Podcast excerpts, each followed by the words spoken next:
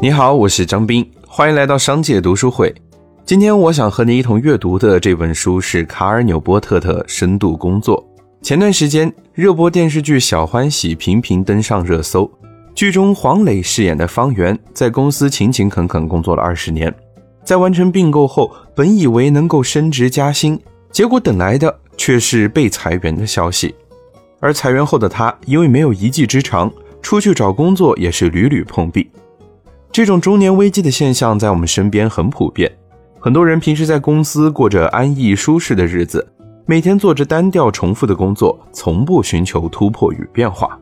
时间一长，年纪也熬大了，面对初入社会的年轻人，自己的脑力和体力都已经跟不上他们的节奏，都已经拼不过了。而那些所谓的阅历和经验，也都没有转化成为核心的竞争力，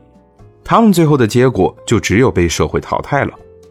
听到这儿，也许你已经开始提心吊胆，会疑惑：我们应该如何预防这种危机呢？我们怎么做才能提升自己的职场竞争力，避免不被取代呢？我们今天分享的这本《深度工作》就能帮助你解答这些疑惑。它首先揭示了一个可怕的真相：我们中大部分人百分之六十以上的工作都花费在了收发电子邮件、参加会议、接听电话、回复信息等这种琐事上。对职员的认知能力要求不高，通常不会为世界创造太多价值，因此容易被替代。这就告诉了我们，原以为忙碌充实的工作，恰恰很多都是低效、肤浅、机械、无用的，只会分散我们的注意力。为了改善这种状态，作者在书中提出了深度工作的理念。他要求我们在无干扰的状态下进行职业活动，使个人的认知能力达到极限，这会让工作内容变得独特又难以取代。我们也能让自己在这样集中高效的工作状态下收获自我的提升。有很多名人都积极地培养深度工作的技能，并将其内化为工作核心，诸如《哈利波特》的作者 J.K. 罗琳、微软创始人比尔盖茨、二十三次提名奥斯卡的演员伍迪·艾伦等等。